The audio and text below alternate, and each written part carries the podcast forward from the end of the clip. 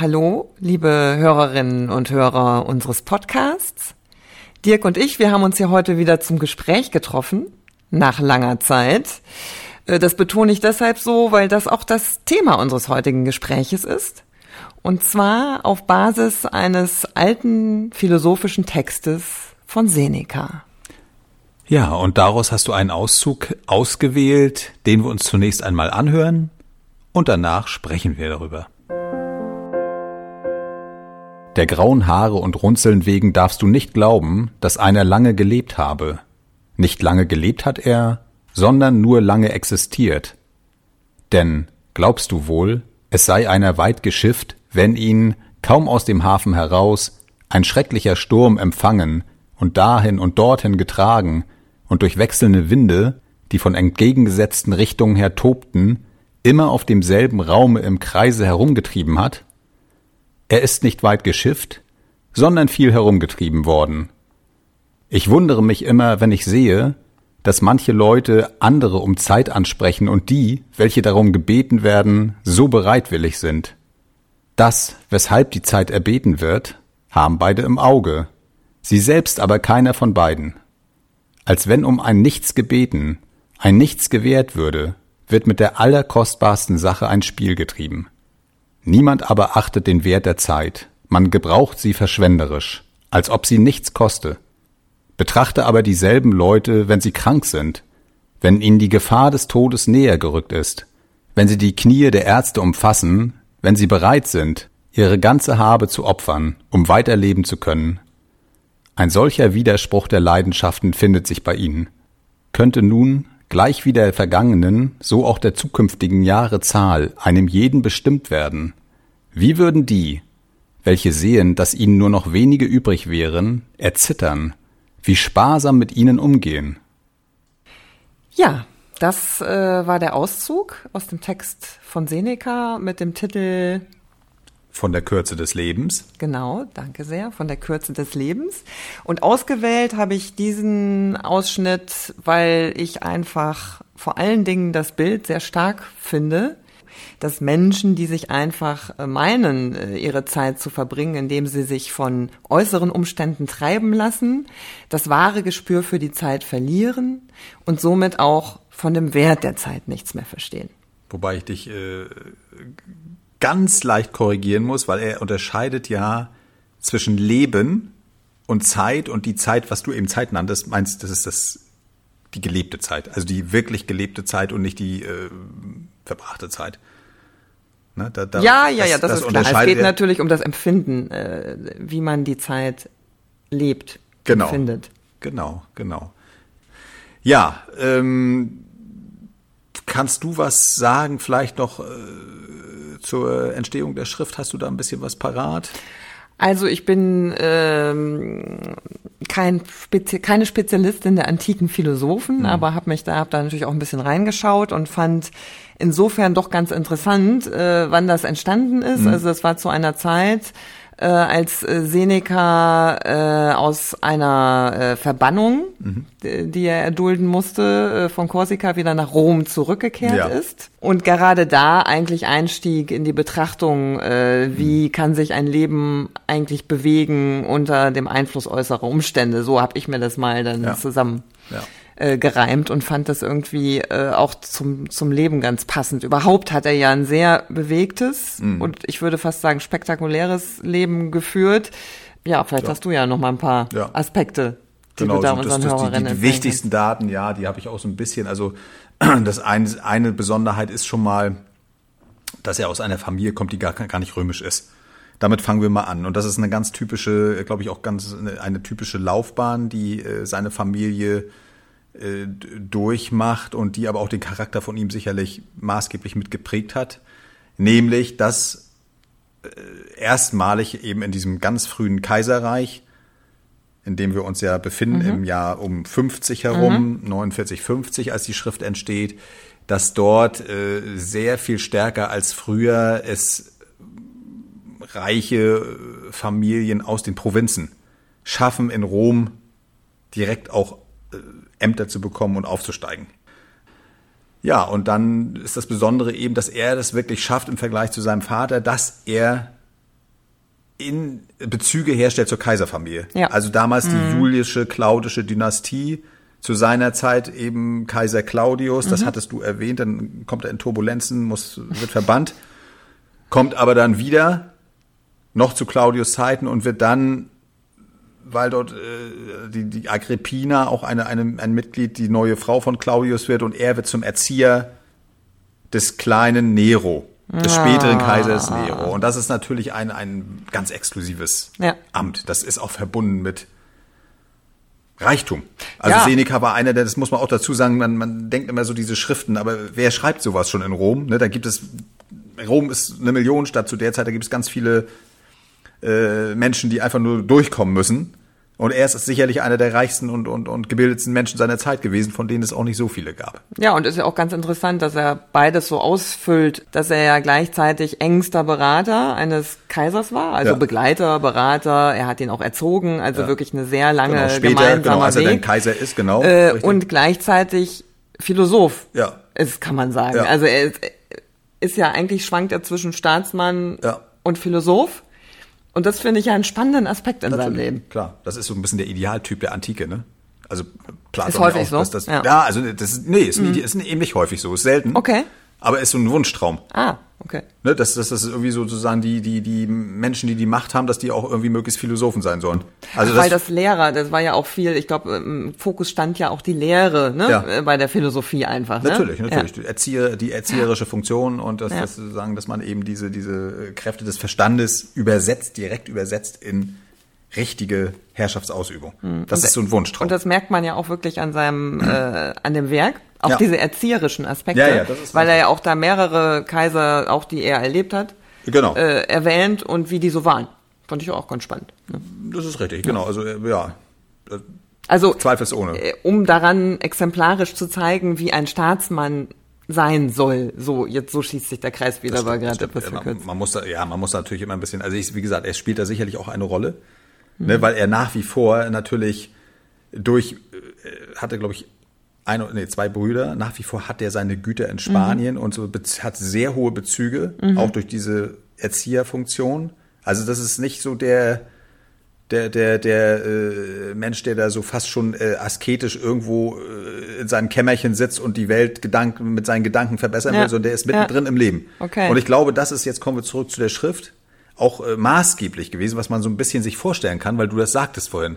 Er kommt von Korsika, was nun damals nicht gerade der, äh, das Highlight des Reiches ist, sondern das sind ganz bewusst diese Verbannungen, sind ja ganz bewusst in, äh, an Orte erfolgt, wo diese Leute isoliert sind, wo die nicht gerade irgendwie äh, eigentlich gar nichts mitbekommen sollen mehr, äh, was in Rom los ist. Und von dort kommt er jetzt zurück nach Rom. In Korsika selbst hat er, glaube ich, auch schon so einige Trostschriften, also es hat ihm wohl Ja. wehgetan. Jetzt ist er wieder in Rom, mittendrin in dieser, also wie gesagt, das war also eine riesige Stadt für damalige Ja. Verhältnisse. Und spürt sofort den heißen Atem, die Geschwindigkeit.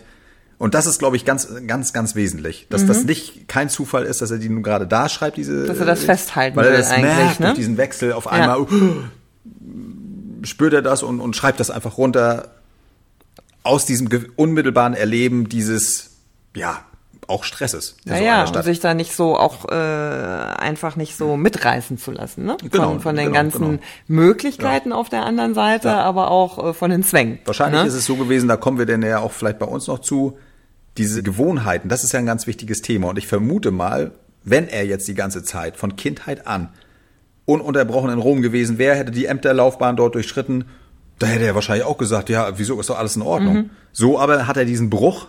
Und diese Zeitverschiebung ja Die- auch, die- weil die Zeit wird eine völlig andere Bedeutung gehabt haben in den acht Jahren Korsika, Ja, sage ja, ich jetzt mal. ja, ist ja eine lange Im Zeit. Vergleich, genau, Natürlich. zu dem, was dann, und dann ist er ja wirklich wieder mitten reingeworfen Dann ist er worden. mitten ne? reingeworfen und hat, dann musste er auch sich bewähren natürlich, weil er dann auch gleich dieser Erzieher ist. Mhm. Also vorher war er das ja eben nicht. Also hat er noch eine ganz andere, eine sehr prononcierte aber Funktion am Hof, die aber auch immer in Gefahr ist. Diese Menschen, die da sind, sind, können von heute auf morgen gestürzt werden durch irgendwelche Intrigen, die da ständig, wir sind ja in dieser Zeit dieser ganz äh, angeblich wahnsinnigen Kaiser, also Caligula war davor, Genau. Claudius selbst war, also das war ja der totale Wahnsinn, ne? War nicht lange, aber hat gereicht. Ja. Dann eben Claudius, der auch so seine, seine ein schwieriger äh, Charakter war. Und dann kommt jetzt als nächstes Nero, der dann am Anfang in Ordnung ist, wo wir auch mal vorsichtig sein müssen, aber trotzdem auch unberechenbar ist später. Äh, absolut. Ich Ne? habe jetzt da immer fällt er für ja mich auch zum Opfer am fällt er im Grunde zum Opfer und ich habe ja auch immer vor Augen, das wäre jetzt auch nochmal so eine so eine Frage an dich. Ja. Ich meine, irgendwann da, da muss er ja auch gedacht haben, was tue ich hier eigentlich irgendwann Klar. mal zum gewissen Zeitpunkt. Also ich habe immer den Nero aus diesem Ja, Monumentalstreifen ja. davor. Peter Ustinov, ne? Ja, aber klasse. Also das muss man gesehen Un- haben, also müsst hoffe ich, dass ihr Film. das auch da draußen kennt. Das ist natürlich äh, wahrscheinlich eine der besten Nero-Darstellungen. Auch wenn sie vermutlich falsch ist, würden die Historiker heute sagen, aber es ist egal. Es ist aber ein das ist großes eine Kunstwerk. Interpretation. Es Ja. ist ein Kunstwerk auf Ja, jeden Fall. ja. So, und das ist tatsächlich so, also du bist da in einem äh, Haifischbecken. Ja. Und gerade er, weil er eben nicht dort verwurzelt ist, sondern als Mhm. sogenannter Homo novus, also das sind, das sind die Leute, die es das erste Mal geschafft haben, da reinzukommen in diesen Kern und auch in den Senat kommen, Mhm. der eigentlich gar keine, keine, keine Hausmacht hat sozusagen in dieser Stadt, nicht? Nicht aus diesen Familien, Ja, kommt nicht ja. aus den alten Adelsfamilien. Äh, es ist, Ist abhängig eigentlich von- ist, er von ist seinem- total abhängig, genau. Und er hat Stress auch. Ja. Und das spiegelt sich da wieder und das finde ich so schön äh, an anderen Stellen, die ich in dieser Schrift gelesen habe, die, die waren sehr plastisch, weil er da genau beschreibt, was eigentlich das Problem ist. Ne? Also er macht das fest an diesem Leben in der Großstadt, muss man ja so nennen. Dieses äh, ewige Hinterherjagen hinter äh, Reichtum oder hinter äh, Ansehen oder dieses, dieses Macht. Diese Machtspiele, dann dieses Streiten, dieses permanente Streiten mit, mit Familienangehörigen, mit, mit äh, irgendwie äh, Leuten, mit Sklaven, das ist ja damals auch so mit Sklaven oder Höhergestellten, egal wie. Äh, das sind alles praktische Beispiele. Er zählt dann auch ein paar Leute auf, die es gut gemacht haben. Kaiser Augustus ist ja mehr so das große Ist Vorbild. großes, äh, ne? und, und andere auch noch. ja. Das sind dann Leute, die dann irgendwie ein Gefühl dafür hatten, dass das eben äh, so wie er sich das Leben vorstellt, also ein bewusstes Leben, dass das möglich ist. Äh, Und das fand ich ganz toll, äh, dass er auch da wirklich so, so sehr viel mit Beispielen Mhm. hantiert. Das ist, die Schrift ist gar nicht so groß, aber man hat da immer so praktische Beispiele. Und ähm, auch so, er macht das auch so fest an so Dingen, dass er sagt, so ein ganz unangenehmer Zug ist auch dieses immer nach morgen äh, schielen. Ja. Dieses, dieses äh, Überspringen des Heute. Das heißt, du freust dich auf irgendwas, was morgen ist, oder du hast Angst davor, was morgen sein wird, oder du was, was planst schon Oder irgendwas. verschiebst irgendwas Machst, das ist ja ganz morgen, ja. Mhm. heute, unser Fluch unserer heutigen Zeit, dass du dir dein ganzes Leben schon, schon vorplanst, Mhm. in kleinsten Einheiten. Und da sagt er schon sinngemäß, das ist äh, eine der schlimmsten Geschichten überhaupt, Und die dir dein, dein Leben, also dein, Ja. dein wirkliches Leben, zerstören und es einfach nur noch in eine Kette von Zeit machen, der, in der du gar nicht lebst. Und ein Ziel vergessen wir bei unserem ganzen Ja. Morgen, Morgen, Morgen, Ja. nämlich, dass die Zeit endlich ist. Äh, genau. Die Lebenszeit. Genau. Und dann erschüttert plötzlich, das sind ja immer die klassischen, Ja. redet ja auch heute immer noch drüber, klassischerweise auf dem Sterbebett oder wie immer das dann geschieht, Genau. äh, man dann rückblickend feststellt, ich habe die Zeit verloren. Genau. Und deswegen sagt er auch ein anderes praktisches Beispiel, was er aufführt, dass er das äh, für sehr töricht hält, dass man sich so die wichtigen Dinge des Lebens vornimmt fürs Alter. Ja. Dass man sagt, ach, das mache ich, wenn ich mit meinem Leben, mit meinem bürgerlichen Leben, würden wir heute sagen, mit unserem Arbeitsleben durch bin. Ja.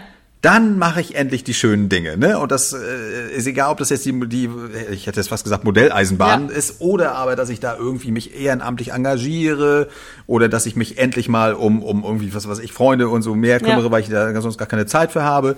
Und da sagt er auch ganz klar, das ist total idiotisch, aber, Aber es interessant, dass es da ja, auch schon ja, ja, also, ja, ja, sehr, diese Überlegung. Sehr, ja, weil das dann doch wahrscheinlich auch, vermutlich auch, obwohl das 2000 Jahre her ist, fast, Ja. doch dieses Leben in einer Großstadt, Mhm. damals schon, doch gewisse äh, menschliche Konstanten hat, die heute ge genauso sind, nur dass sie eben äh, durch die Technologie und anderes hat sich das Klar. stark verändert, auch die, die, die, äh, ja, diese Der Gesellschaftsstruktur, ne? die Gesellschaftsstruktur hat sich natürlich klar geändert, ne, also es ist schon richtig, aber im, im Mhm. Und Kern, manches wurde ja verhärtet mit Lebensarbeitszeit und Rente und ähnlichen Dingen, wo ich auch häufig drüber nachdenke, was soll das eigentlich? Ja, ja, also genau, wie genau, ist überhaupt, äh, dass bei uns schon das Leben so strukturiert, Ja, dass. Arbeit so ein Posten ist, den ich erledige mit möglichst viel äh, ne, Kraft und Willen und, und schnell und viel Zeit, um. Geld zu verdienen, um dann, wie du ja sagst, im Alter, Ja. ja. dann lassen wir uns mal, lassen wir Genau. uns mal schön Und gut sagt gehen. er aber zu Recht, dass es, äh, gut, damals war die Lebenserwartung eine andere, deswegen sagt er da schon, du weißt es gar nicht genau, ob du das überhaupt erreichst, also die 50er oder 60er Mhm. Ja, Jahre.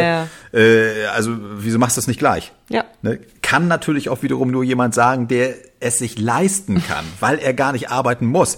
Im Gegensatz zu 90% Und Prozent. er hat es natürlich auch nicht gemacht? Ich Nein. bin jetzt mal ganz frech. Ja. Im Prinzip nicht, weil es ist ja tragisch mit ihm geendet auch. Es ist tragisch geendet, aber das hat andere Hintergründe, weil er eben, wie ich vorhin schon sagte, in diesem Haifischbecken ja die ganze Zeit ist. Und in dem Moment, wo Nero dann erwachsen ist, also zuerst läuft das alles gut.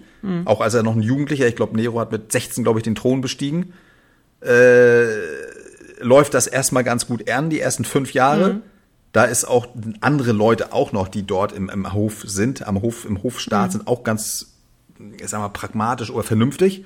Und dann kippt das irgendwann Ja, er verstrickt sich ja regelrecht alle da in Leute, die ne, Intrigen sind von Nero. Da, äh, immer, es sind immer andere Leute, die da auch rumspringen, die dann auf einmal äh, Übergewicht kriegen, die bösartig werden und dann steigt das Risiko, dass irgendwelche Verschwörungen es gibt. Ne, also das Klima wird ungemütlich Mhm. Ja. am Hof. Und dem fällt er am Ende auch, es gibt ja verschiedene Sachen, äh, Verschwörungen und dem fällt er zum Opfer. Er muss sich dann umbringen. Also Ja. er kriegt den Befehl, ja. Wenn er es nicht tut, dann wird's anders gemacht und äh, da gibt's ja ganz viele ich glaub, Gemälde auch und so weiter. Wirklich, das ist Ja, auch so ja, ein ja, klassisches ist- Sujet, wo ja. der Arme in der Badewanne liegt und sich Genau. dann die Adern, die Pulsadern aufschneidet. Ne? Das, äh, Und noch warmes Wasser hinzu, damit das auch wirklich funktioniert. Ja. Aber milde. Was ja seinem ganzen Leben irgendwie entspricht. Der will ja auch irgendwie gut leben und milde leben und so will er auch sterben. Ja, und er hat auch, das hat er ja auch äh, beschrieben, eigentlich die Freiheit, äh, seinem Leben, Leben auch ein Ende zu setzen, hat ja auch eine Bedeutung in der Wahrnehmung der Zeit des Lebens. Also er war jetzt gar, war jetzt auch kein Freund dessen, dass man das irgendwie als äh, jetzt mal unabhängig von Ja. seinem, er wurde ja quasi Genötigt. genötigt, Ja. ne? Das ist was völlig anderes. Aber dass man auch die Freiheit hat, sein Leben selbst zu bestimmen und das auch so annimmt. Ja, das ist. Das Also ist, egal in welcher Situation, dazu gehört jetzt auch sowas wie das Leben zu beenden und ähnliches. Also ich fand das auch sehr freiheitlich gedacht. Das ist mir bei ihm auch sehr aufgefallen. Ja. Äh, ohne dass ich jetzt weiß von den Zuordnungen her in der philosophischen Richtung, aber dass er diesen Freiheitsgedanken, der war für ihn sehr wichtig und Ja. deswegen habe ich mich aber sehr gewundert, dass er sich so lange da von dem Nero hat vereinnahmen lassen und sich damit reinziehen hat lassen. ja, gut, weil er davon profitiert hat. Das ist ja relativ So, einfach. und da sind wir aber genau, Das ist, äh, ne- da schließt sich der Kreis zu dem, was er Der- eigentlich ja, also er äh, ist für- hier in dieser Schrift, in diesem Büchlein, was wir hier, Ja. hier auch haben, äh, es sind zwei,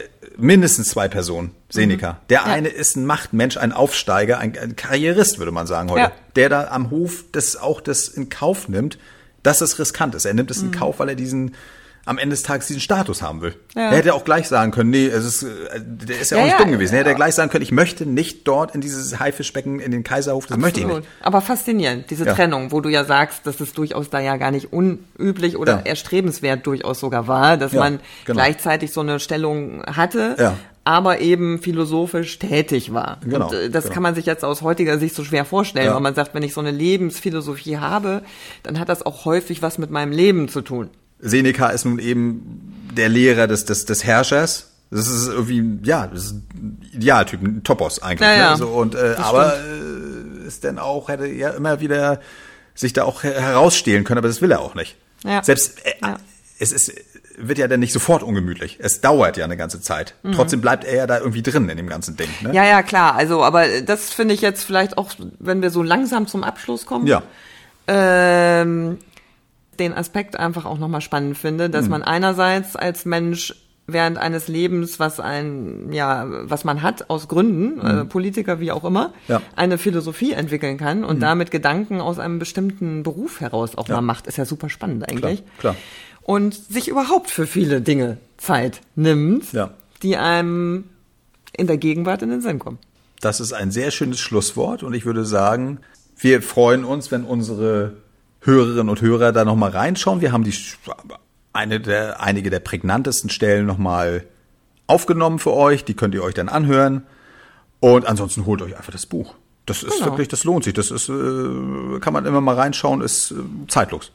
Ja, Viel Spaß. Wunderbar. Genau. Und bis zum nächsten Mal. Bis dann. Tschüss. Tschüss. Lesedusche. Entdecke die wohltuende Wirkung des Lauschens.